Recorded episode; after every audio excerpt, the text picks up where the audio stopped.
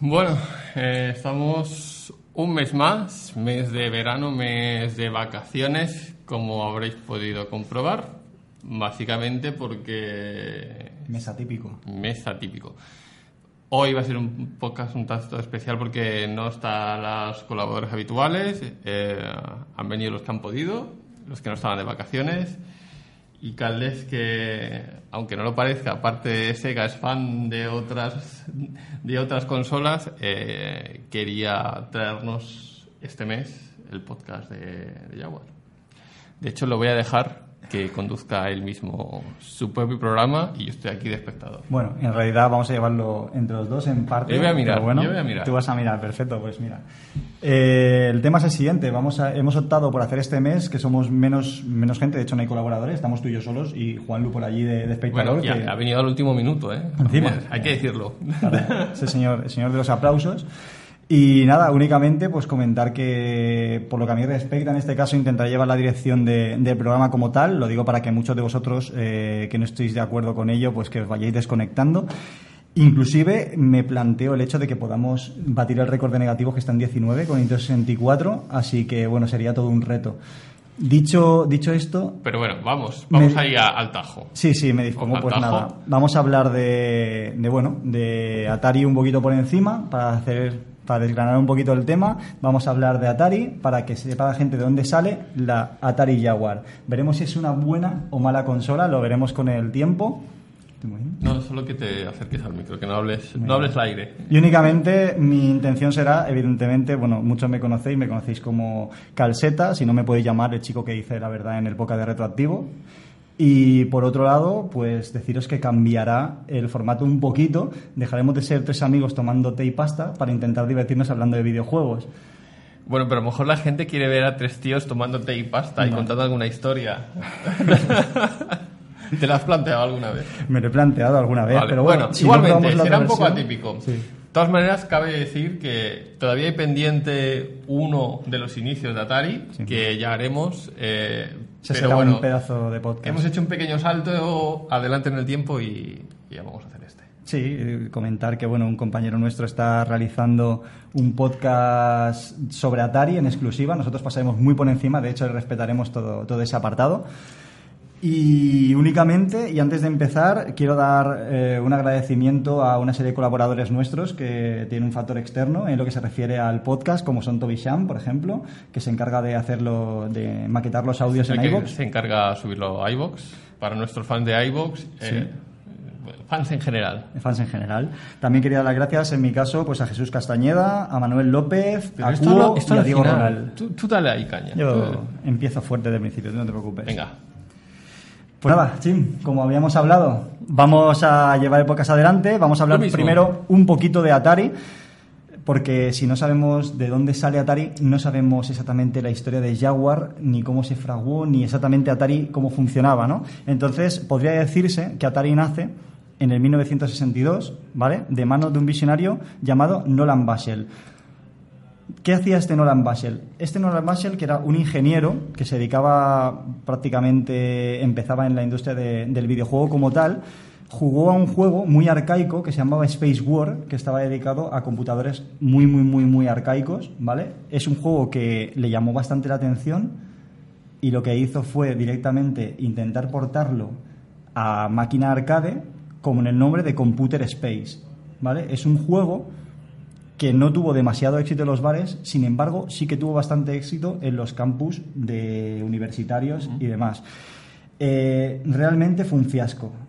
Este tío pues no consiguió sacar prácticamente nada. Bueno, pero creo que no era la intención, ¿no? No era la intención. La intención era aprender de los errores. ¿Vale? A partir de aquí sí que nace una fecha en todo este momento, que es la de la fundación de Atari como tal en 1972. Atari empezó siendo una empresa pequeña.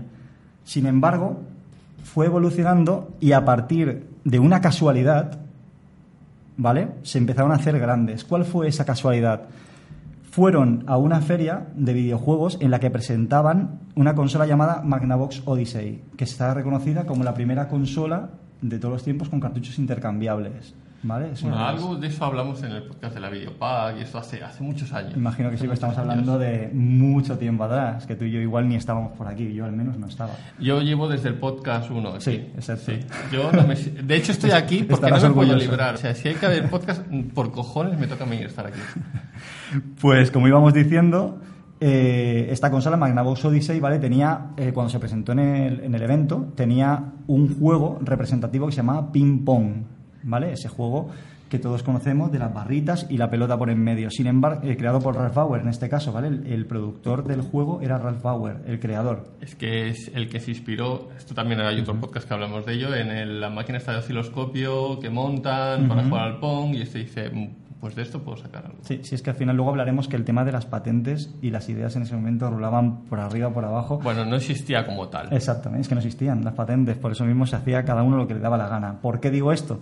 Porque del juego Ping Pong, esta gente, ¿sabes? El, el compañero Nolan Basel y otro compañero, que era Alcorn, me parece, eh, se dedicaron a, a coger la idea y a plasmarla en un arcade, A fusilarla. a fusilarla, pero era un arcade llamado Pong a secas, que fue todo un éxito. O sea, fue el, el arcade Pong fue una brutalidad de, de éxito en, los, en lo que eran los salones recreativos o en los campus, en lo que abundara en aquella época. ¿Qué pasó? Que consiguieron suficiente dinero como para conseguir su primera cadena de distribución. ¿Vale? Esto es importante porque ellos siguieron, todavía había muchas máquinas, estamos hablando del tema de las licencias y demás, que estaba la cosa muy mal. Y ellos lo que decidieron fue sacarle partido a Pong. Iban sacando eh, máquinas que se conectaban al televisor, etcétera, cosas de estas, hasta que ellos decidieron vender los derechos de Pong a la compañía Bally, que es una compañía que se dedica especialmente a temas de, de flippers, ¿vale? De máquinas. No me sale ahora el nombre. De máquinas pinball, vamos. Vale. ¿Vale? Pues le consiguieron vender los derechos a Bali. Consiguieron un pastizal, ¿vale? Ahora mismo no sé la cantidad, pero fue un dineral y pudieron comercializar la Atari 2600. Bueno, les dio dinero como para poder financiar todo ese proyecto. Exactamente, el proyecto que sería la Atari 2600. Ya digo que vamos a dar saltos muy grandes porque, bueno, Bueno, esto es un pequeño. Ya, ya entraremos dentro de la historia de Atari porque tiene mucha amiga, eh, especial esos años turbulentos de las compañías. Ya hablamos también de fiascos y hablaremos también de algún fiasco de Atari. Sin embargo, pero- bueno, debemos, debemos reconocer en primer Pero lugar. vamos acelerando un poco solo Sí, para sí, sí, sentar precedente Vale. y ir a por, a por, al- a por Bueno. lo bueno. Hemos llegado a Atari, año Claro. 1972, ¿vale? Atari, si algo se caracteriza es por ser una compañía pionera, como una que conocemos todos, y siempre quiso ir por delante, siempre era una compañía totalmente innovadora, ¿de acuerdo? Eh, esta compañía, pues, tuvo cosas muy positivas, por ejemplo, fue la primera compañía que creó un juego de coches, ¿vale? Llamado Grand Track y otro de tanques que se llamaba Tank, ¿vale? Son, digamos que pionera Para, lo- los nombres no eran muy originales. Sí, ¿verdad? Pero bueno, ponte en la época, 1972. No obstante, eh, si algo se ha caracterizado a Atari siempre, es de las hostias, por llamarlo de alguna manera, que se ha llevado a lo largo de, de toda su historia, ¿vale? Vamos a mencionarlas muy por encima también porque es que, insisto, todo este tipo de cosas van ligadas a lo que acabó siendo la Jaguar. En primer lugar, Que la tenemos aquí, ¿eh? Porque, bueno, espera, sí. Tiene un poco de roña. Vale. Eh, bueno, la Atari, la Atari 2600 fue un exitazo en ventas, ¿vale? Estuvo muy bien la consola, sin embargo, bueno, los juegos se repetían y se repetían. Bueno, eh, también ten en cuenta que salieron todas las clónicas, salieron todas esas copias de juegos, porque al final era un, un no parar. Sin embargo, esto recibió una serie de evoluciones. La Atari 2600 dio lugar a lo que fue la Atari 5200 más adelante, que salió en el año 82, ¿vale? Pero que solamente sacó al mercado 60 juegos aproximadamente, ¿vale? Solo. Muy pocos para la época, compararlo con Atari 2600, muy pocos, ¿vale? Muy poco catálogo. Eh, y más adelante, en el 1986, pocos años más tarde, salió el Atari 7800, ¿vale? ¿Qué problema fue el primero que tuvo Atari en este caso? Resulta que el Atari 5200, a modo de curiosidad, era compatible con Atari 7800 a través de un adaptador, ¿vale? Sin embargo, la 7800, que era superior, en teoría, no era compatible con 5200, sino que solamente era compatible con 2600. Si a esto le sumamos que ColecoVision sacó un adaptador para que los juegos de Atari fueran compatibles en Coleco, pues estamos hablando de una guerra continua de chafarse unas a otras y la propia Atari tirándose piedras en su propio tejado. porque el tema de la retrocompatibilidad es totalmente absurdo. Si tienes una consola en el 82 que puede ser compatible... No, no vas a mencionar a Sony también con problemas de esto de retrocompatibilidad, ¿verdad? No, no, Vale. lo dejaremos de lado. Sony es, es muy moderna. Sony. Vale, vale. Vamos a hablar de otro tipo de. Bueno, pero de también viene a colación de algunas de las cosas que pasan durante esos años. que, a las que vamos a ir ahora. Por ejemplo, vamos a dejar el caso más fuerte al final de estos, ¿vale? Eh, lo que comentaba, una de las principales hostias, entre comillas, que se dio, que se dio a Atari fue el hecho de Atari Lynx. Atari Lynx, muchos las conoceréis, es una, es una consola portátil completamente a todo color, con un procesador gráfico de 16, mega- de 16 bits, perdón, ¿vale? Aunque el principal fuera de 8, el gráfico era 16 bits. Eh, esta consola sale en el año 1989 y directamente una consola en verde que salió dos años más tarde, directamente se la comió, directamente. Pero directamente. Estamos hablando de una consola Estamos hablando de la Game Boy, ¿verdad? de la Game Boy. Sin embargo, Atari Lynx, ¿vale? Era una consola súper avanzada, avanzada para la época. De hecho, tenía hasta De hecho, procesos se- de scaling, inclusive. De hecho, se comía las pilas. Mucho. se las comía mucho. Pero para eso existían los adaptadores de corriente. Bueno, también, no, no quiero ahondar en la llaga, pero eh, creo que la Game Gear eh, adolía de lo mismo, ¿verdad? Sí, adoraría lo mismo. Lo que pasa es que mucha gente no podía ver la televisión en verde, preferían verla en color. Entonces, pues Bueno. ya tenías que decidir un poquito por dónde tirar, ¿no? si Ahí querías está, ver la sí, tele. autonomía o... Exactamente, o rentabilidad. o rentabilidad, ya está. Vale. Entonces, este fue el primer caso, el de Atari Lynx, ¿vale? Fue un golpe súper fuerte porque era una consola que invirtieron muchísimo dinero, que era muy buena, que tenía unos efectos que yo os recomiendo que por favor lo probéis en algún emulador o si tenéis alguna Lynx, que echéis un vistazo. Hay juegos impresionantes, ¿vale? Como el Rat Blasters de Tengen, está el Batman Returns, el Toki. El Toki es una conversión de arcade cojonuda, en fin. Pero bueno, vamos a pasar de tema. Otro de las hostias que se dio, que se dio Atari fuerte, fuerte de verdad, tiene mucho que ver con Nintendo, y es el hecho de que Nintendo le ofreció a Atari la distribución de NES en Estados Unidos. Y Atari se negó. Se negó. ¿Por qué se negaría? Primero, porque ellos son conscientes de que su consola todavía seguía en el mercado o que tenían pensadas ideas posteriores ¿no? para salir en el mercado. Sin embargo, la excusa más tonta que pusieron, que es la que más llama la atención, es que ellos no confiaban en Nintendo porque Nintendo tenía cruceta y ellos únicamente confiaban en el stick como mando. Esa fue la excusa que pusieron realmente para no comercializarla, una idea absurda. Bueno, de excusas todas las compañías tienen con tal de no, no hacer caso o de no hacer lo que les conviene. en este Vosotros imaginaros con el bombazo que fue NES en Estados Unidos, tema que trataremos a continuación. Que eh, hay un podcast también, sí. para el que lo quiera saber. Sin embargo, lo repasaremos para los que sean nuevos en el tema este de retroactivos, ¿vale? Un pequeño golpe también que se llevó porque estuvo en casa y fue tratado como un hijo fue el caso de Steve Jobs. Steve Jobs, a modo de curiosidad, lo voy a comentar. Estuvo trabajando en Atari y aprendió muchísimo de Atari, ¿vale? Sin embargo, en cuanto pudo, ya todos conocemos a Steve Jobs, es un tío, pues eso, muy, Era. muy suyo, Era. era un tío muy suyo, abandonó la empresa y fabricó el, el ordenador, el Apple II, que fue el ordenador o el microcomputador que hundió el ordenador que tenía pensado sacar Atari en ese momento. ¿Vale? Con lo cual, otra hostia más. Y Chim, llega el momento álgido Que me voy. álgido Ah, no. de Atari, el que quiero que tratemos de una forma más especial porque es historia de nuestro videojuego, es historia de Atari y del videojuego en general, que es el llamado Crash del 83. Que ya me había saltado, como ha saltado el 89, digo, pues Vamos ya dando- no hablo de ello. Vamos dando pequeños saltos porque he dicho que lo y mejor iba para el final. Como la máquina del tiempo Lo de- mejor iba para el final. que se llevó Juanza. Exactamente. Venga, va, pues vamos, vamos a volver atrás. Venga, 1983. Estamos en el 83. Un año después, Chim, Sí. de que saliera la Atari 5200, cuando todo el mercado estaba eh, maravillosamente bien. En el año 82 creo que el- la facturación del videojuego está en, en torno a los 10 billones con B de dólares anuales. Bueno, ten en cuenta que era un mercado emergente también. eh, la gente quería ordenadores en su casa. Y cartuchos asequibles. Atari 2600 los cartuchos valían entre 15, 18 y 20 dólares. Pero ¿Qué no pasó? solo de, de cosas baratas Vive el hombre. vive el hombre, sino que también, eh, un- pues lo que hablamos al principio de, de esas copias que empezaron a salir, de todas esas marcas diferentes. Mattel entró al tapo también, entraron otra serie de compañías, Coleco, bueno, ya lo hemos, ya lo hemos hablado. Eh, ¿Qué hacen? Saturar el mercado. ¿Y qué pasa cuando está el mercado saturado? Que la gente abandona el barco. la gente no compra. ¿Por qué? Porque me compro el Ematel, me compro el Atari, no sé cuál comprarme y al final con tanta bueno, fracturación de ese mercado hace que las ventas, sobre todo de Atari, caigan en picado. Sin embargo, hay un aspecto importante también a mencionar en cuanto a lo que se refiere a Atari 2600 y es el hecho de que, por ejemplo, muchos juegos, muchos, muchos juegos sacaban sin licencia.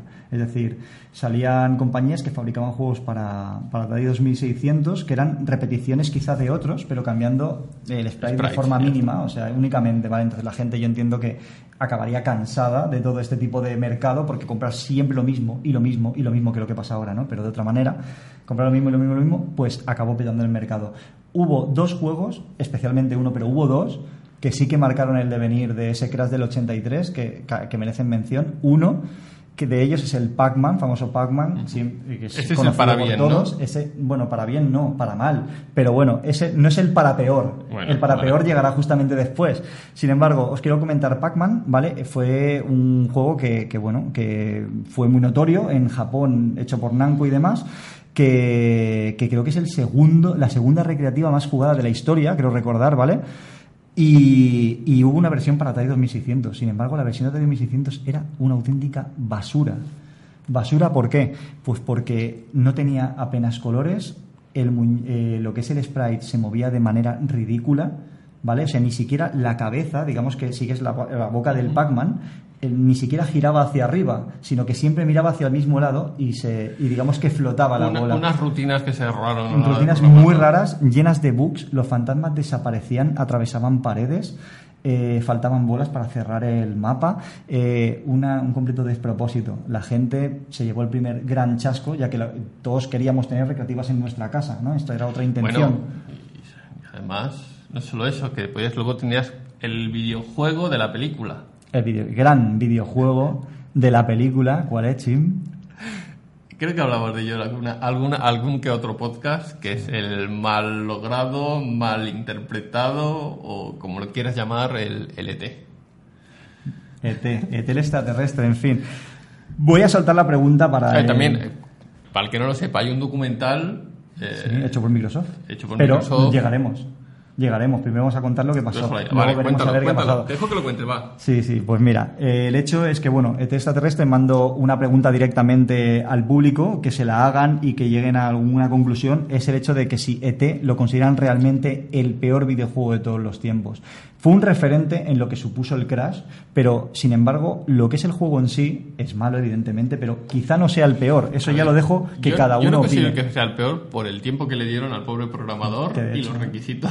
Bueno, para que sepáis de qué estamos hablando, ET fue una inversión multimillonaria cerrada en un espacio de tiempo muy corto, con muchísimo dinero de por medio, con la película encima de la mesa ya, que estaba la cosa que, tenía que salir porque si no se podía perder en el tiempo.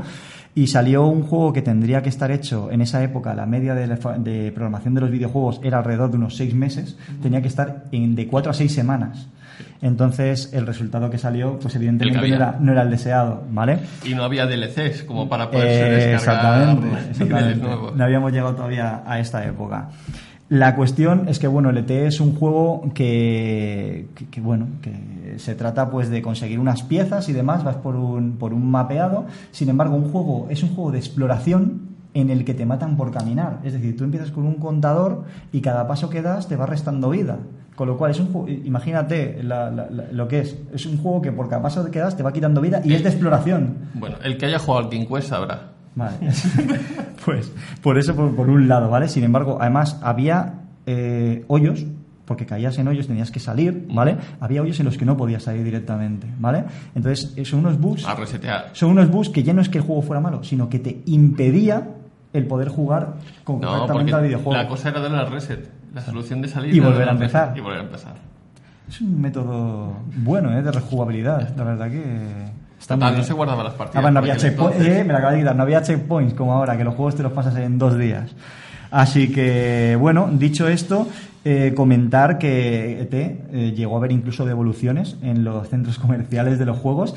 Se fabricaron más juegos que consolas porque ellos en Atari pensaban que sería un juego vende consolas y que el hecho de que saliera este juego comercializado haría que la posterior fabricación de consolas se vendieran en base a este juego. ¿Qué pasó?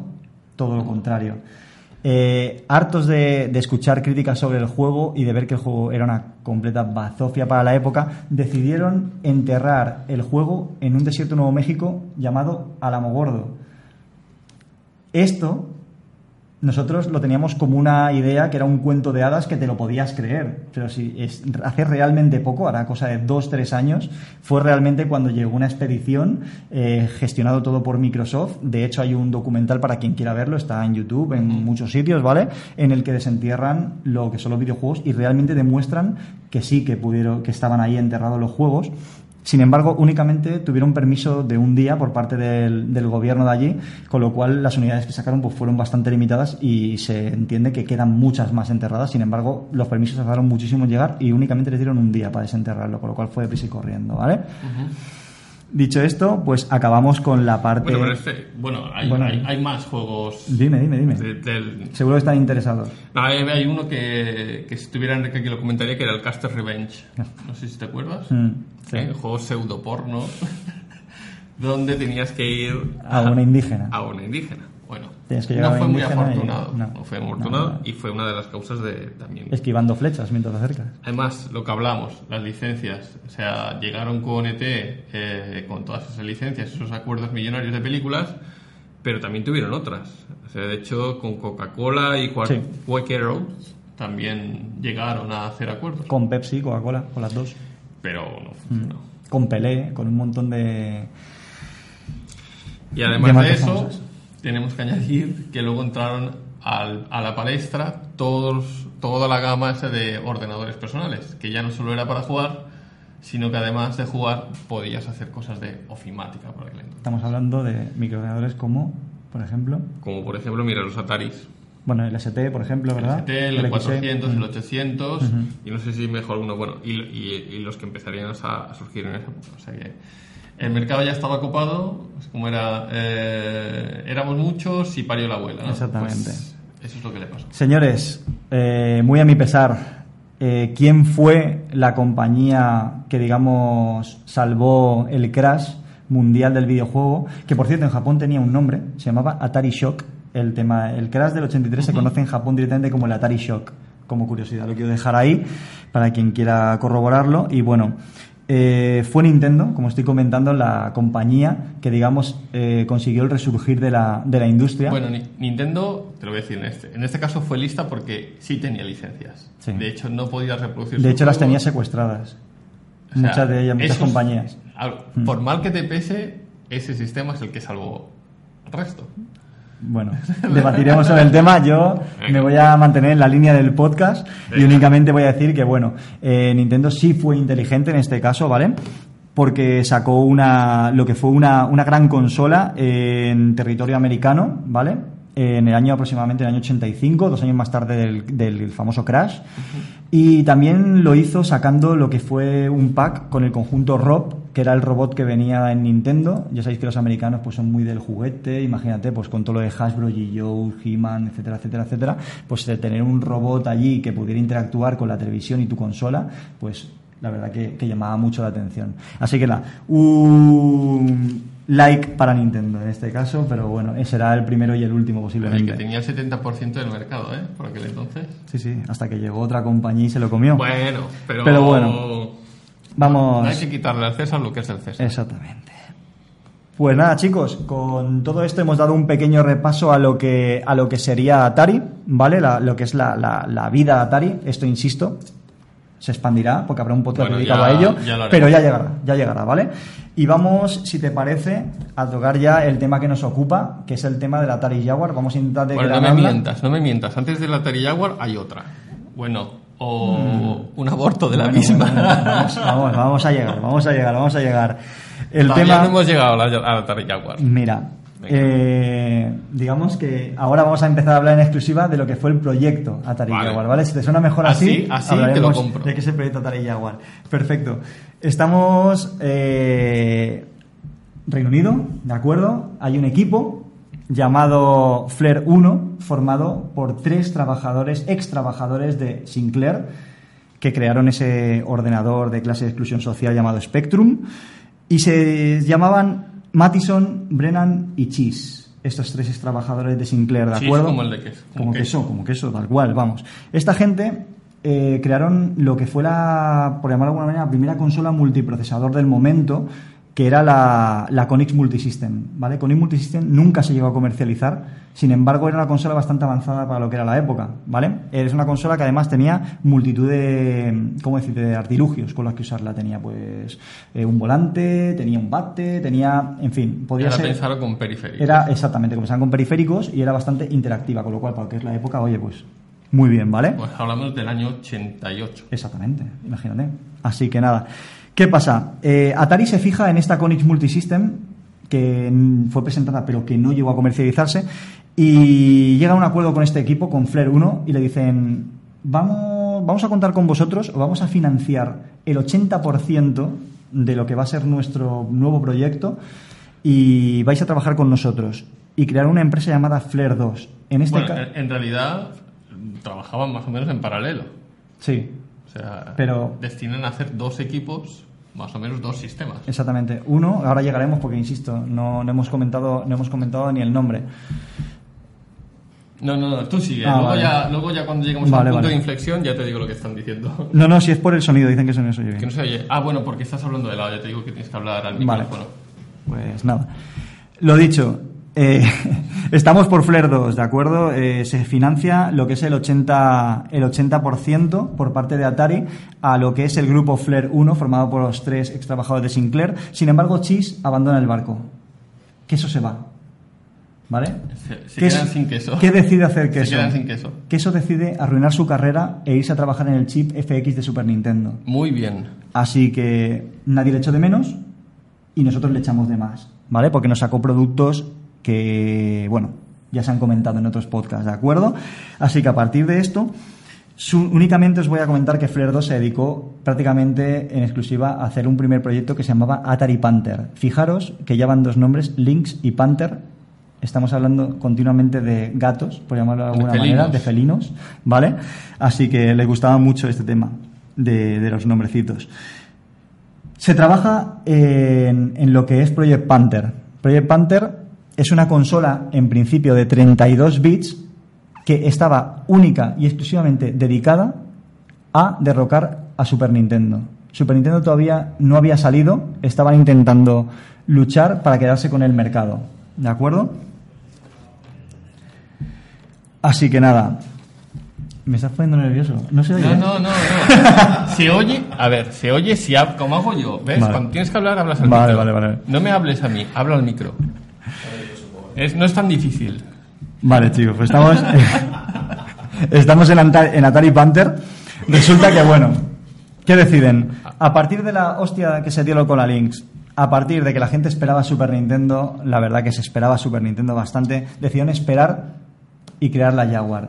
Sin embargo, eh, ellos rescatan de este proyecto de Panther el mando, parte del diseño y algunos juegos que ya habían sido programados. Eh, Panther, yo tuve la ocasión, lo dejo a nota personal, tuve ocasión de hablar con, Jeff Minter, que vino a, un Mallorca Game, y me estuve hablando con él sobre el tema este de Flare 1 y Flare 2, y nunca supe cómo era una Panther, de hecho se lo pregunté directamente a él, que también estaba involucrado en, en lo que era el proyecto, y me dijo que Panther únicamente era una caja negra llena de chips, y hace poco se publicó una serie de fotos y realmente correspondían con lo que me dijo con lo que me dijo Jeff y dejo ahí como, como pequeño apunte Eh, visto lo visto y que Super Nintendo se intentaba comer el mercado decidieron trabajar en Atari Jaguar Tú sí, no, es que estoy leyendo los comentarios que, que no se creen que seas tú, creo. Porque aquí hay... A ver, bueno, te va un que otro aplauso por poder hablar bien de otra cosa que no sea Sega, esto seguro. no por supuesto yo hablo de las consolas que merecen la pena siempre Vale.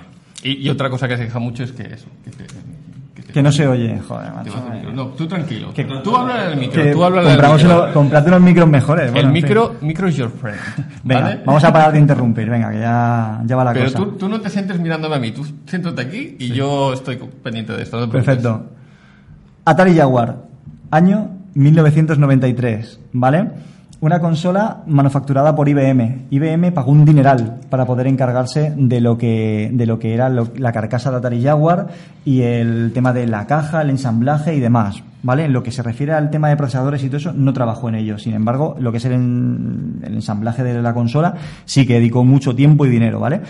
Nos tenemos que situar antes de nada en el año 1993, finales prácticamente. Estaban en el mercado, para que vosotros podáis saberlo, está Mega Drive, Super Nintendo, TurboGrafx, consolas portátiles como Game Boy, Game Gear, etcétera, y 3DO, una consola que irrumpe en el mercado de las 32 bits. Este también tenemos podcast. Faltaría Saturnino tocando la 3D. Ah, mira, este- podía haber El estado margen. hoy aquí para tocar la, la Jaguar y decirnos si era pura o no. Creo que no hubiera pasado el test de, de pureza, Vale. ¿no? Sí, el test de hecha en pureza. América, ¿no? Esta es América, pero América Entonces no pasa, no es- pasa. Es, siento. mejor. No, no, no, no, no. Lo siento, no pasa el test de pureza. Así que, bueno, estamos hablando de Atari Jaguar, que es una consola de 64 bits, ¿vale? Como bien pone. 64 bits. Y aquí, Chim, sí que te voy a dejar un pequeño espacio para que nos comentes. Yo te dejo la pregunta en el aire, aparte nos comentas lo que, a lo que se refiere el apartado técnico. Vale. ¿Es realmente Jaguar una consola de 64 bits? ¿Me lo preguntas como comercial o como técnico? Te lo pregunto como las dos cosas. Como las dos cosas. si a es ver si eres valiente. a ver, si soy comercial te voy a decir que, hombre, evidentemente, si todo el resto de mi época son de 32, te voy a decir que tiene el doble, 64. Sí, 64 de bus de datos, pero evidentemente mm, por la época no había procesadores de 64 bits. Ujú. De hecho, pasarían unos cuantos años hasta el Nintendo 64 a que fueran realmente, realmente de 64 bits, por mucho que te pese. Sí, bueno. Entonces, la solución, vale, pues no hay de 64, pues dos de 32. Ahora había que pensar si era mejor tener 64 con niebla o 32 sin niebla, pero bueno, eso ya es otro debate. Da igual. En este caso, creo que optaron por una solución que un año más tarde, esto a Saturn le encantaría, optarían los de Saturn, que era dividir el trabajo en varios procesadores. En este caso tenían. ¿Quieres que lo explique? o no Por supuesto, claro. Entonces, esos dos procesadores eh, los llamaban exactamente ¿Cómo se llamaban? eh, Pepito y Juanito. Nada, Tenían un nombre especial, Tenían- llamativo. Tom y Jerry. Tom y Jerry. Muy No. americano esto, ¿eh? Hombre, evidentemente basándose en la serie de dibujos de Looney Tunes eh, de Tom y Jerry. Esos eran los principales y aparte tenían otros de soporte porque mm, evidentemente no podían hacer todo ese trabajo y sobre todo estaban pensados para el 2D, aunque posteriormente eh, rutinas Un 3D. pequeño paréntesis, tened en cuenta que coincide lo que es el apartado técnico con la evolución histórica. Se estaba trabajando en una consola de 32 bits que era Atari Panther, Ya bueno.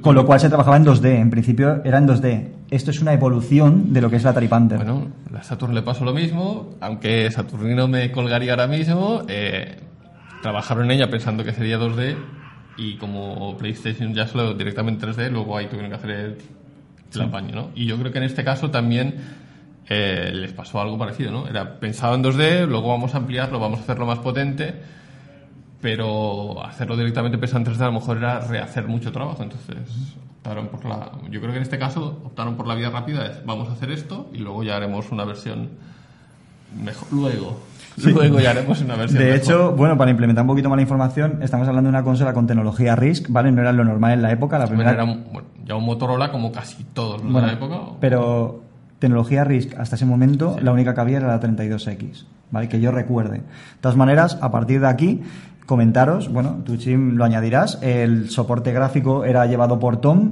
a la vez Tom se dividía en tres subprocesadores de 32 bits, porque está formado por cinco procesadores de 32 bits, lo que es la Atari Jaguar, ¿vale? Tom y Jerry, por un lado, Sí. y Tom se subdividía en un Object Processor, en bueno, una- en realidad eran sub- subcoprocesadores. coprocesadores, pero todos de 32 bits, ¿vale? Luego, una GPU, también con tecnología RISC, y el Blitter, ¿vale? Que el Blitter era el encargado de una serie de efectos gráficos Bueno, es que la GPU era para OTSP y el, y el de cálculo rápido era el Blitter, el que hacía los cálculos en 2D y 3D. que eran rotaciones, scaling, por ejemplo, Z-buffering y el texture mapping. Esto para 3D. el mapeado de texturas. Así que, dicho esto, eh, solo me falta añadir que, bueno, que el, digamos que el chip principal que coordina el resto de, de procesadores es un Motorola 68000 sin evolucionar de 16 bits, ¿vale? Que es el encargado de, en este caso, de, de- de ayudar a la consola y aparte se encarga de lo que es el direccional del mando y de crear, cuando encendéis una Atari Jaguar, si tenéis oportunidad de tener alguna y encenderla, veréis que hay un cubo que va dando vueltas con un, con un Jaguar dentro. Ese efecto lo realiza el 68000, tiene pocas más funciones que eso. Seguro que no es un FMV ni nada. No, no es un FMV, es un Vale. cuadro tridimensional. Vale. Cuando, super- cuando Nintendo 64 no se llama ni Project Reality todavía. O sea que imagínate. Estamos hablando, Chim, de un auténtico maquinón, desaprovechado en todo caso. ¿Por qué? Porque 3DO, que es una consola de 32 bits, renderiza 64 millones de píxeles por segundo. Sin embargo, Jaguar renderiza 850 millones de píxeles por segundo. Una auténtica barbaridad para la época. Estamos hablando finales del año 93. ¿Vale? ¿Qué problema hay en todo esto al fin y al cabo? Que bueno, eh, polígonos pre-renderizados no es la mejor solución para darle suavidad y fluidez a los videojuegos, como es el caso de Alien vs Predator, por ejemplo, ¿vale? Son juegos que se mueven bastante lentos. Sin embargo, hay algunos que destacan por encima de otros, como son el Tempest, del cual hablaremos luego. Eh, si de algo pecó esta compañía es de tener poco apoyo, ¿vale? Eh, 3DO tenía unas 750 compañías licenciatarias, mientras Atari Jaguar solamente disponía de 150 compañías licenciatarias, y además todas, mm, la verdad que de serie B, no, serie Z. Estamos hablando de compañías como TradeWest, la propia Atari en este caso, ya desfasada totalmente, eh, con ideas muy, muy primitivas de sus inicios y otras como podrían ser, pues por ejemplo, Tengen, que es una subsidiaria de, de- de Atari, y otras compañías como Telegames, que también son subsidiarias de subsidiarias, es decir, un despropósito total y absoluto, nada de third parties, nada de Capcom, olvidaros de Capcom, olvidaros de Konami, olvidaros de todas estas, pues estaban secuestradas por Nintendo, así que bueno, Bueno, secuestradas, secuestradas, les pagaban bien. mediante contrato, que es lo que había. Hombre.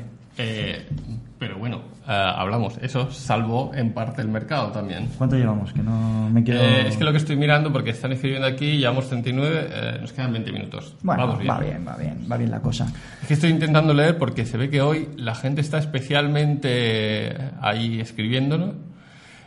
Eh, envían recuerdos para ti que, y me preguntan si te, si te has quedado viendo algún vídeo de Sassel y te has quedado así, como para hacer este podcast.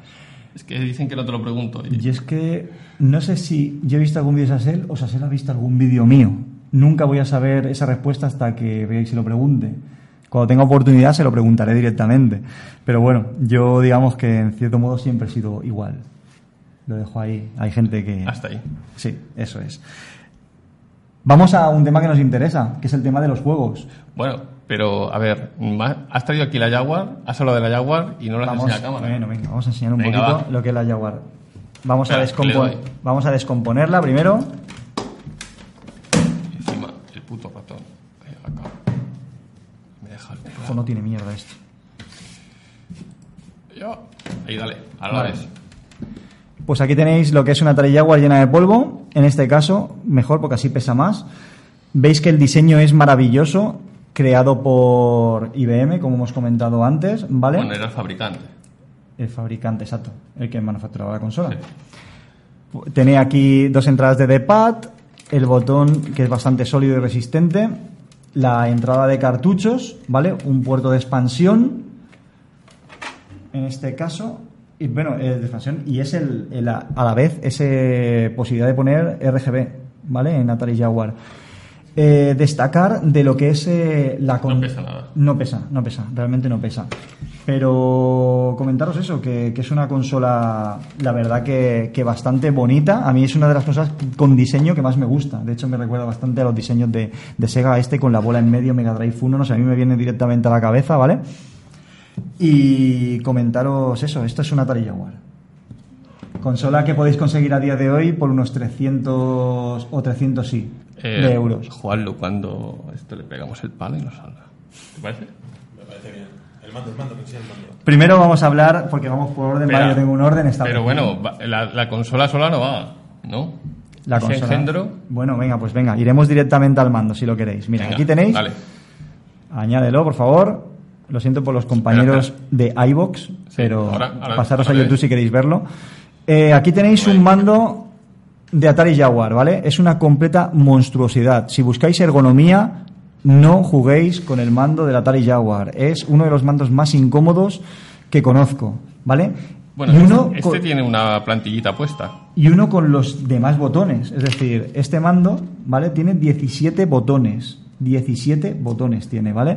Solo a la altura de lo que fue el Atari 5200, que el mando era casi como un teléfono inalámbrico, lleno de botones Pero por puedes todo. marcar tu pin secreto con el mando. Exacto, eso también. Puedes marcar un código y se abre.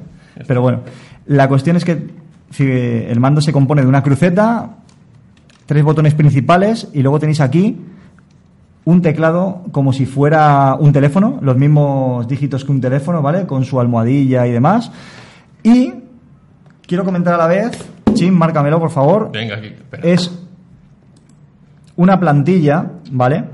La cual venía en algunos juegos, principalmente si eran shooters, hay bastantes, bueno, bastantes, no hubo muchos juegos en Jaguar, pero hay algunos shooters, como son el Inversus Predator, el Doom, el, eh, o sea, el, el Wolfenstein, perdón. Eh, luego hay otro juego que es el que viene con la consola, que es el Cybermorph, del cual pertenece esta plantilla. Esta plantilla tú podría, podías depositarla en la parte numérica y ya te marcaba una serie de comandos. Era una forma, si no tenías la plantilla, a lo mejor no sabías que este botón subía o bajaba.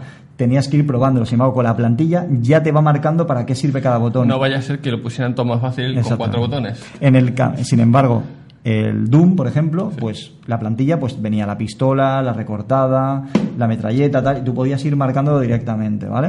O sea, que era una forma, digamos, de, de agilizar el, el hecho este. No creo que mucha gente le diera esos botones. Dos millones y medio de personas.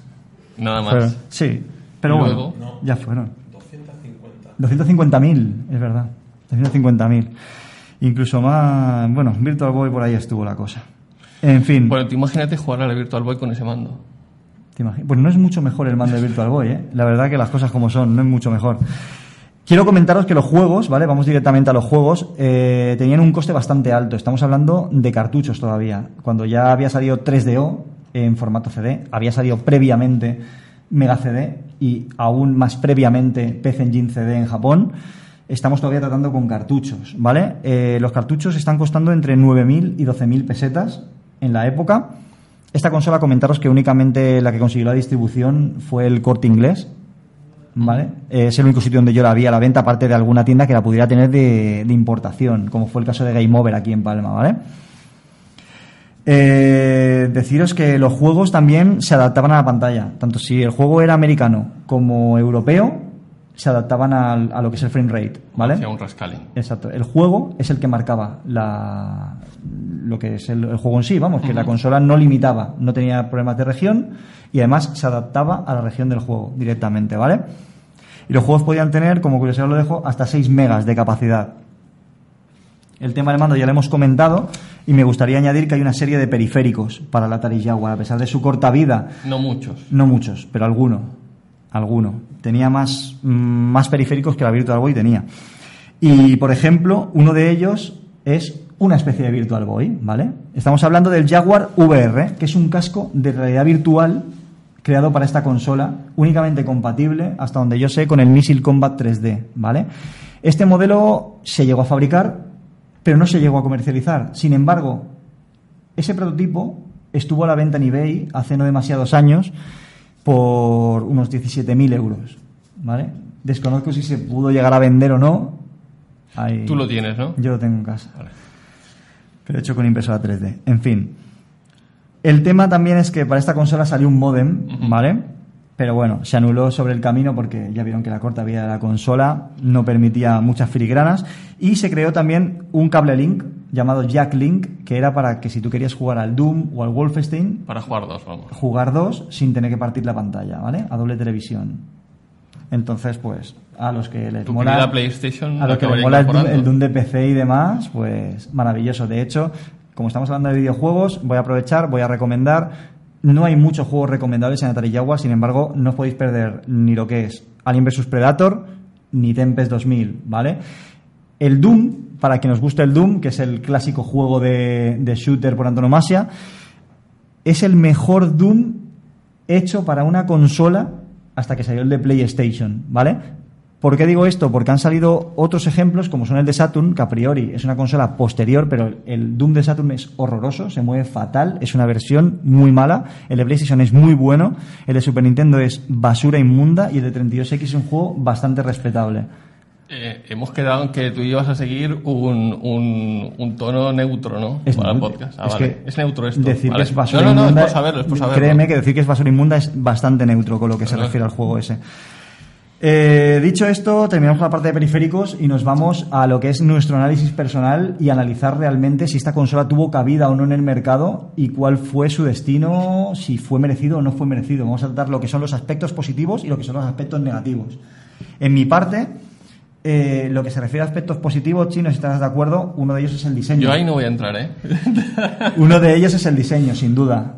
La consola es una obra de ingeniería brutal. Alemana. Exacto, IBM. Muy IBM, muy corte Mega Drive, una consola maravillosa.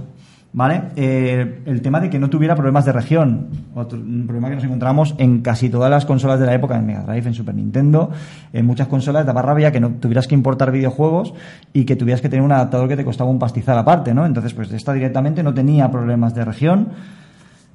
Luego, el la caja y la salida RGB. La caja es una, impresionante. También diseñada en este caso por, por lo que era IBM, la encargada, como os comentaba antes, de, de, la- lo que es la creación fabricación de la, de la consola y de los, los embalajes y demás. Y eh, la salida RGB, que se nota muchísimo. El cable, o sea, el cable principal que viene con la consola es un cable RF de antena y tú puedes comprarte lo que es el RGB y la verdad es que la consola gana una barbaridad con el RGB. Mucho, mucho, de verdad, muchísimo. Y el Doom, insisto, si tenéis una Jaguar y no tenéis el Doom, estáis tardando. De hecho, incluso hay un emulador que ha salido exclusivo para mover el Doom de Jaguar de lo bueno que es la versión. Lo único que carece la versión de Jaguar el Doom es que no tiene música, ¿vale? Es un fallo importante. Sin embargo, él no carece de marcos y tiene una resolución increíblemente maravillosa, ¿vale? O sea que recomendado jugar esa versión, por favor. Luego ya hablaremos de emuladores que os puedan servir para poder usar esta consola. Creo, creo que mm, Juan Lu quiere hablar un poco de emuladores, ¿no? Te veo. De todas maneras, mi- mis, ojos, mis ojos de elfo ven ahí al fondo un chat que tengo que acabar de leer porque estoy aquí y así que aprovecho, ¿vale? Y te dejo a ti el trono un rato. Un rato, luego vuelvo. Venga, chicos, que aquí hay mucho parón, ¿vale? Que esto parece. Por otro lado, una vez mencionados aspectos positivos, vamos a mencionar los aspectos negativos. Juanlu, muy buenas, ¿qué tal? Encantado de volverte a ver. Bienvenido, espero que hayas tirado la Super Nintendo a la basura. No, las tuyas las has tirado. Yo las mías, la Super Nintendo todas. Sí, seguro. Tiene dos. Tiene dos, una amarilla y la otra amarilla, como no podía ser de otra manera. y Pero, también amarilla. pero menos. No, igual de amarilla. Igual de amarilla. Y la de Super Nintendo blanca. ¿Sí? Blanca, blanca, blanca, seguro. Te lo puedo decir. No me lo creo. Ya me lo enseñarás el próximo día. ¿Vale? No me, eso sí. No me pongas el Star Fox. El Aspectos dos. negativos. Juan Lu, que nos centremos. El formato cartucho. Un problema. Para lo que era la época. Yo creo ya. Una consola Sí, no, la época que estaba así. con 3D en el mercado y tal, pues una faena. El marketing. Eh, a pesar de que tuvo algunos anuncios que llamaban la atención, como podían ser anuncios muy en la línea de lo que fue Sega América, ¿vale? Como es el anuncio de Alien vs Predator, incluso el de Atari Jaguar Do the Math, que es una maravilla de anuncio. Lo que fue el marketing fue horrible. Y la distribución en España, horror- horrorosa. O sea, No hubo. Tienda de importación o corte inglés. No te podías limitar a nada más, ¿vale? El hecho de que, de que hubiera que programar, bueno, que los chips fueran en paralelo, un problema que se encontró Saturn también en la época, ¿vale? Como hemos comentado antes, destinada principalmente al 2D e implementada a posteriori para el 3D.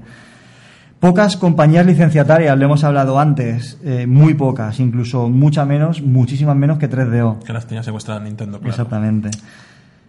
Eh, creo que era una consola adelantada a la época. Sí. No lo pedía todavía el tema poligonal como tal. No, era un reclamo quizá, pero sí que más avanzado o más pulido, por decirlo de alguna manera, y no cosas que nos encontrábamos como era el Cybermorph, por ejemplo, que era un juego que en comparación con un Star Fox era básicamente lo mismo. O sea que... Y estamos hablando de una consola que valía bastante pasta, y que era de 64 bits supuestamente. Otros aspectos negativos, Juan, no estarás de acuerdo, es que una consola que se rige en un procesador como el Motorola 68000 a finales del año 93, sin evolucionar y de 16 bits, sigue siendo un problema. Considero. Sí. Estamos hablando de que 32X, por ejemplo, tenía ya los procesadores con tecnología Hitachi, se está trabajando en Saturn con los SH1 y SH2, también de Hitachi, y estamos hablando de un Motorola 68000 más que sobreexplotado en consolas como Mega Drive, como Atari ST, como Amiga, como un montón de microordenadores y consolas. Mm. Yo a mí la Atari Jaguar no la he tenido, no la he podido ver encendida. No me suele gustar jugar a emuladores porque prefiero usar la consola Mm. original. Pierde mucho el emulador. Pero sí que es verdad que un día me dio por encender, bueno, he visto vídeos y tal, pero un día me quise probar el, bueno, yo probé el, un día- hace unos años me dio por probar las versiones, ay, perdona, las versiones del, ay, del Rayman, Sí. ¿vale? Y me gustó bastante la de Jaguar. De hecho, el Rayman está comparado en varios sitios. Se considera mejor juego el Rayman de 64 que el de PlayStation 1. Uf, ahí ya. A mí me gusta más el de la PlayStation, pero a lo mejor también porque soy que le he dedicado muchas Más horas. Pero yo he probado el de Jaguar y tengo que decir que a mí, o sea, el emulador, y tengo que decir que a mí me gustó mucho. La consola, lo que dices tú, yo para mí la consola estaba, estaba mal en el tiempo, estaba temporal. O tarde o temprano estaba ahí. Yo a mí no me. No me ni el marketing ni nada. Veo una consola que por desgracia tuvo muy poco tiempo de vida. Me hubiese gustado que tuviese más tiempo de vida porque la verdad es que tiene buena, buena pinta. Tuvo pocos juegos, supongo que luego dirás no tal. Y luego sí que os hablamos del, del otro Flat Card. No, bueno, el tema del mando, el mando es un completo despropósito, 17 botones, de, la, de lo cual básicamente servían para tres o cuatro juegos, esa cantidad de botones. Y el hecho de que muchos juegos fueran reciclados de los 16 bits, porque muchos se programaron para Atari Panther, algunos, y como son juegos como el Flashback, que estaba en Amiga, en Mega Drive, en Super Nintendo y en muchas otras plataformas, juegos como el Bubsy, por ejemplo, que, que aunque Sí. sea una versión distinta, estaba ya en Mega Drive y Super Nintendo. Por poner ejemplos, es que hay bastantes juegos, de hecho, el Trevor McFur, que es un juego de naves eh, de Atari Jaguar, que ya estaba programado para Atari Panther anteriormente y es un juego muy, muy básico de aviones que no, no aporta nada, no se ven los 64 bits por ningún lado, ni los 32 ni siquiera. Así que juegos de estos que fueron reciclados y que no venían a cuento. El también, ¿cómo se llama este juego? El Pitfall también, por ejemplo, que salió para Mega Drive Super Nintendo, la versión renovada Atari 1600. También salió para Atari Jaguar sin aportar absolutamente nada. ¿Vale? ¿Qué pasó? Al final todo esto lo que conllevó es que Atari Jaguar se vendiera muy mal y quedaran una serie de remanentes. A estos remanentes se les dio una finalidad, ¿vale? Imaginaros esta perfecta obra de ingeniería creada por IBM puesta en la pared de un dentista, ¿vale? Es, digamos, el motor de, bueno, por el argot de odontología, el que mueve las fresas de los Vale. para pulir, ¿vale? Pues imaginaos que es el motor, una Jaguar así y tal cual la estáis viendo de color blanco, ¿vale? Puesta en una pared de una clínica odontológica. Era una de las soluciones que Muy le dieron. curioso, muy Sí. curioso. Y sin embargo, también eh, una serie de remanentes les dio por intentar un último intento eh, de llevarlo a los salones recreativos. Cogieron, pulieron un poquito más el chipset y Ujú. convirtieron una placa de arcade que fue un auténtico fracaso y que solo constó, me parece, de tres juegos, que ahora mismo, de hecho, ni recuerdo de la poca importancia que tienen en el mercado. Ah, Eso no lo sabía. Sí, pues eso, fueron lo que, eso fue lo que se hizo básicamente con los remanentes. Y vamos a dar un pequeño salto, muy pequeño, porque imaginaros que Jaguar sale en el final del 93, Mm. imaginemos, pongamos por aquí, 94 ya, ¿vale? Atari Jaguar CD. Chin, por favor, me marcas un segundito. Venga, espérate, espera, que me cambio, déjame. Toma. Gracias, Juanlu. Me ahí. Ah, bueno. Un segundo. Espera. ¿Quieres que diga la última cosa? Que la fuerza del chip FX te Sí, acompañe. exacto. No, bueno, solamente decir que está anunciando un flashcard, ¿vale? Que solamente saldrá para el año que viene, que es el mismo que creó el de la, el de la Atari Lynx. Perdón. No se sabe todavía mucho el precio, pero sí que dicen que podrá cargar las ISOs del, del CD. Así que en principio, para quien quiera la, la tenga o la quiera conseguir, y luego, pues, los 80 juegos que hay más o menos del, del ROM set, pues con el flashcard los podrán poner en principio la totalidad. Ahí está. Saldrá para el año que viene, no se sabe mucho más. Bueno, ahora hablaremos de Jaguar CD porque tampoco es que aporte demasiado los juegos que vayan a salir o que sean por que sean compatibles, son 17 juegos y casi todos, menos el Highlander prácticamente, el Blue Lightning y alguno más, están portados a otras consolas. Pero bueno, vamos a lo que vamos, Chim, por favor, márcame la talla Jaguar CD, que la vean, es una consola muy compleja de conseguir. Espérate que cuando no falla una cosa, falla la otra. Ahora me falla el puto ratón. Eh, tú dale, como si estuviera aquí. No le puedo dar. Bueno, pues a ver si así se ve. no, no, aquí, aquí. ¿Aquí? Venga. Justo aquí. Perfecto. Ahí, muy Aquí tenéis una Atari Jaguar CD, una consola muy difícil de encontrar a día de hoy, muy cara, ¿vale? Se adapta directamente, es un atón, ¿vale? Como podía ser... como la 32X. La 32X. Básicamente. Y se añadía a lo que es la parte superior de la consola, encajaba directamente, disponíamos de tecnología CD por un lado y teníamos una pequeña ranura como si fuera una Sega Saturn en la parte superior para introdu- seguir introduciendo los cartuchos de la Atari Jaguar y no perder la ranura. ¿Vale? Pues la ranura... Podrían haberlo hecho de otra manera un poco más fácil, ¿no? Digo, Bueno, se puede decir las cosas de muchas maneras. yo hay una pregunta ya, y aprovechando que también lo preguntan en el chat. Eh, ya que eran CDs, ¿salió algo de piratería de Jaguar? Ahora ¿O no? hablaremos. También hablaremos de Hablaremos, eso. hablaremos Venga, que se queden ¿vale? tranquilos, quedaros unos minutos más. Es que nos quedan cuatro minutos. ¿eh? Bueno, Bueno, yo creo que ¿Sí? en, en Va, 15 venga, más va. lo tenemos listo. Así que Atari Jaguar, año 1995, un año más tarde, una locura. Una consola que no ha funcionado, no creo que la arregles simplemente potenciándola un poquito más. Eso puede pasarte con 36X. No, es broma. 36X es una consola, un bueno, es un añadido, por decirlo de alguna manera, ¿vale? 1995 y sale, curiosamente, un 11 de septiembre. No sé si sería un llamamiento de vocación al fracaso directamente, por lo que fue el preludio y la catástrofe de lo de las torres, ¿vale? El precio suyo eran 240 dólares para la venta. Insistimos, era un Atom únicamente desarrollado por Philips, en este caso. Tenía un lector de dos velocidades, que para la época era una auténtica pasada, porque PlayStation recordemos que tenía una velocidad. Una.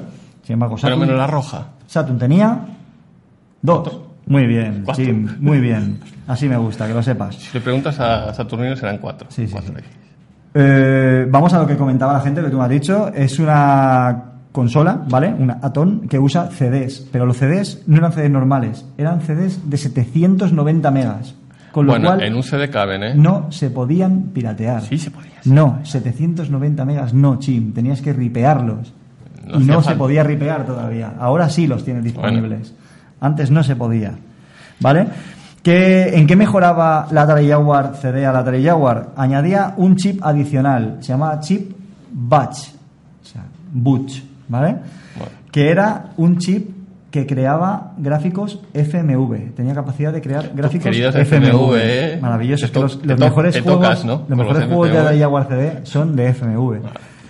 Y otro apartado novedoso que tenía, que esto sí que es la envidia de muchísimas consolas, por decirlo de alguna manera, y que en el tema de hoy con el homebrew y demás se está trabajando bastante, es con un sistema creado además por Jeff Minter para esta consola en exclusiva, que se llamaba, lo tengo por aquí apuntado que nunca me acuerdo, Virtual Light Machine. Os voy a explicar lo que es esto. ¿Os acordáis, por ejemplo, en PlayStation, cuando metes un CD de música, por ejemplo, y aparecen como unos ecualizadores que van marcando lo que es la música y tal, pues este era exclusivo para Atari Jaguar y era una maravilla, además era completamente editable, tenía un montón de efectos, bueno, quien conozca a Jeff Minter, haya jugado al Tempest, sabrá de qué estoy hablando porque es un psicodélico en toda regla, yo no sé qué fumaría o tal, pero consigue siempre unas auténticas maravillas.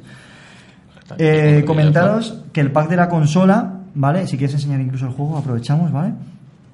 ¿Cómo serían los juegos de Atari Jaguar CD? Son juegos eh, con cartón, no es de plástico, A lo barato. y se va abriendo. Uy, que se cae todo. Se abre, tiene sus instrucciones, su plantilla. La plantilla que nos falte. La plantilla, si no, ¿vale? para poder cambiar de arma o cualquier otra cosa, no podía. Porque tenías que ir al cliente, ¿verdad? Exactamente. Entonces, el pack de esta consola se componía, evidentemente, en este caso, de la consola con este juego, el Blue Lighting, uno de ellos, el Beat Grid, que era un juego de puzzles basado en grupos musicales de rock, el CD de música de Tempest 2000, que es una referencia en lo que se refiere a música en los videojuegos, totalmente, y por último, una demo del juego Myst, que es un juego que ha salido para otras consolas, como conoceréis, ¿vale? Mm. ¿Qué pasa? En esta consola Bueno, únicamente... bueno, Myst es uno de los grandes juegos de la época también. Mm, Aparte portado a a, otros a sistemas. mí no me gusta, pero Bueno. si te parece un buen juego, tú mismo. A él le parece que la Super Nintendo se queda blanca, a te puede parecer un buen juego este. Esto va por, por- vamos, va por barrios. No, no como juego en sí, sino como logro técnico. Dejémoslo ahí, ¿vale? Venga, vale, Venga. dejémosla ahí, no sigamos. Eh, para esta consola únicamente salieron 13 juegos, muchos de ellos portados para otras consolas, ¿vale? Juegos como Primal Rage, que ha salido para todas las consolas, joder, yo no conozco otro juego que sea más portado que ese, la verdad. Eh, juegos como el Brain Dead 13, eh, con- que es un juego en FMV de dibujos animados, eh, como el Space Ace, el Dragon's Lair, juegos muy sobreexplotados ya, ¿no? Que, que no venían mucho a cuento. Quizá pueda destacar el Highlander, el de los... ¿Cómo se llama en español? Que no me Los acuerdo. Inmortales. Los Inmortales, ¿vale? Que es un juego al estilo Alone in the Dark, ¿vale? Más o menos. Mm, Gráficos así tridimensionales con un entorno... No sé, bueno, eso, dejémoslo ahí, ¿vale? Eh, Quien quiera que lo emule y lo vea, a mí no me gustó personalmente, pero bueno, es destacable gráfico- gráficamente. Te voy a abandonar un segundo, ¿vale? Sí. Sí, sí. Y por último, eh, ya la última locura que quisieron hacer esta gente fue crear el dúo. Que el dúo era lo que sería una multimega en Sega, que es la composición del Atari Jaguar y Atari Jaguar CD en un solo, en un solo aparato. Esto evidentemente nunca llegó a comercializarse porque hubiese sido una locura y una pérdida absoluta de dinero. Y por último, a destacar, es que Hasbro compra y libera el código para los usuarios, ¿vale? Nota súper destacable porque estamos hablando que Atari Jaguar CD, en este caso, es una de las consolas sobre las que más se está trabajando el tema Homebrew. Salen muchos juegos que, aparte de, de ser descargables y jugables gratis, eh, aparte, salen de forma física. Y nada, vente para acá, Juanlu, que Chino está ahí... Vale, vale, vale. voy. Chino está con las pajillas. A dos manos. Y nada, Juanlu, pues dicho esto, por mi parte he acabado. Si te queda añadir alguna cosa, algo que quieras mencionar que te haya llamado la atención. Yo creo que nuestros espectadores realmente la pregunta más importante que quieren saber, tú que eres un férrimo defensor de Nintendo que te encanta, ¿qué tal tu Nintendo Switch? ¿Va bien? ¿Mi Nintendo Switch? ¿Esa qué consola es? Ah, claro, ¿Qué consola es esa? El no lo sé. Alguna que creo que tienes también por ahí, como casi todas las de Nintendo, ¿Pero qué me hablas? ¿De consolas o de tablets? de consolas. Ah, no. Yo solo conozco ¿Cuántas tablets. horas llevas viciada ya? Muchas, muchas, muchas. Igual que la- las mismas que la Wii U. Pues chicos, eh, comentaros que nada, que por nuestra parte está Chima ahí entretenido. Chin, que venía a despertar gente por lo menos por educación, por favor. Segundo, que hoy... ¿Qué te pasa? Eso no, no, no fue acá. Va a tener aquí Toby Sham un poco de trabajo, ¿eh? Montando. No, yo, yo lo que único que te voy a decir es que si algún día encuentro una Jaguar a buen precio, posiblemente me la compre. Vete preparando tres billetes verdes. Si No, pues quieres. digo a buen precio. Sí, estamos por ti. Ya, pero es que no vale Bueno, dale. ¿Ya? ¿Quieres ponerte? Es que hasta el... Hasta luego. Es que hoy, esto, cuando no falla una cosa, falla otra. Pero no pasa nada. Bueno, aquí ha Eh, fallado todo menos el podcast y el tema. eh, bueno, ha Al fallado... al fin se ha podido llevar. Bueno, te deja un rato solo, que creo que lo que querían, un ratito que te dejaran solo, ¿vale? Eh, ya está. ¿Qué tal? ¿Qué tal tu experiencia? Bien. Bueno, Espero, fin, espero, eh, espero, espero, espero no ya, hemos, ya nos hemos pasado el tiempo, ¿eh? Nos hemos Bueno, pasado el tiempo. Sí. Eso, eso no es mala señal, ¿eh? Eh, ya nada más que decir. Eh, nos despedimos hasta el próximo mes. Sí, sí, sí. Ya nos despedimos. Yo solamente quiero decir a todos los que nos escucháis que enhorabuena por ser segueros, ¿vale? Y los nintendosos que también nos veis, no os enfadéis. Al fin y al cabo, son solo videojuegos. Muchas gracias a todos. Nada, hasta, hasta el próximo mes. Eh, nos vemos. Sí, espero. Si nadie más se va de vacaciones, pues si no ya Yo, yo vengo al próximo, ¿eh? me tendré que quedar yo solo. Eh, Por favor, a ver si batimos el récord de negativos. Y ya más cosas a la vez no puedo hacer. Hala. A tomar por luego.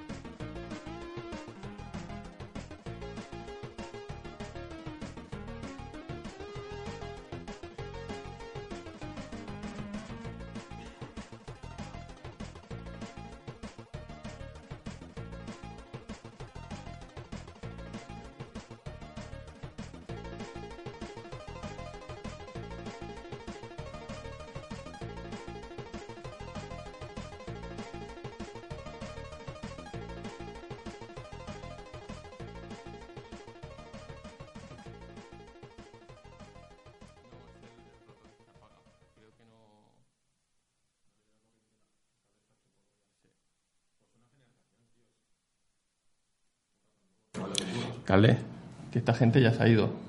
¿Se han ido ya? Yo creo que sí. Hostia, tío, a ver si, si leo algún comentario de Dani Pérez ya. Ah, no, que este se fue. Este se fue del podcast, ya se borró. No, bueno, ah, es que, tío, se nos ha olvidado decir que hemos llegado a los 3.000 suscriptores. ¿3.000? 3.031 la última vez que he ido. Bueno, les damos las gracias la Pues próxima. Si, con podcast como el de Adalo LH hemos llegado a 3.000 suscriptores, yo ya no sé hasta Bueno. dónde puede llegar esto. Este no lo sé. Yo no sé la gente de Nintendo que si nos va a poner al like o no, o me gusta o no me gusta. Habrá que verlo. Digo, ya era hora de que hubiera un locutor a la altura que superara con creces a Juansa. Porque... Pero Juan Sá está vivo. ¿Ese quién es? No lo sé. Tendremos que borrar todos sus vídeos. Tú, Juanlu, entra allí. Eh, Entra al trapo, ¿qué? Buenas. Tengo que decir que Caldés se ha comportado bastante bien. Ha seguido el, el guion. Yo creo que no ha hablado excesivamente ni bien de Sega ni mal de Nintendo. Aún ha soltado. Pero bueno, eso es entendible. Me ha gustado por eso. Al seguir el, el guion, me ha gustado mucho el podcast. Hay que repetir más.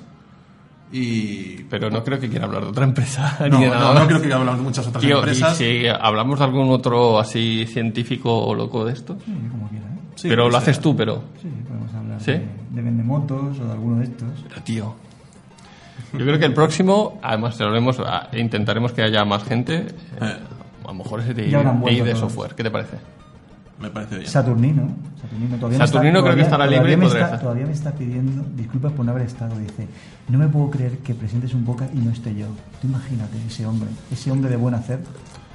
Lo Sus que se ha seguidores, perdido. la cantidad de gente que ha preguntado por Saturnino y no se ha presentado. Bueno, que sí, está, con las cabras ahí. Sí, bueno, eh, Bueno, está entretenido, hoy, lo suyo. hoy lo bueno es que no ha venido Enric, que es el supuestamente el que suele ralentizar el ritmo de los podcasts. Eh, yo tenía preparada una sección de interruptor y no la he hecho. Vale, Bueno, para la próxima. Pues nada, eso. un placer. Hala, A tomar por culo todo el mundo.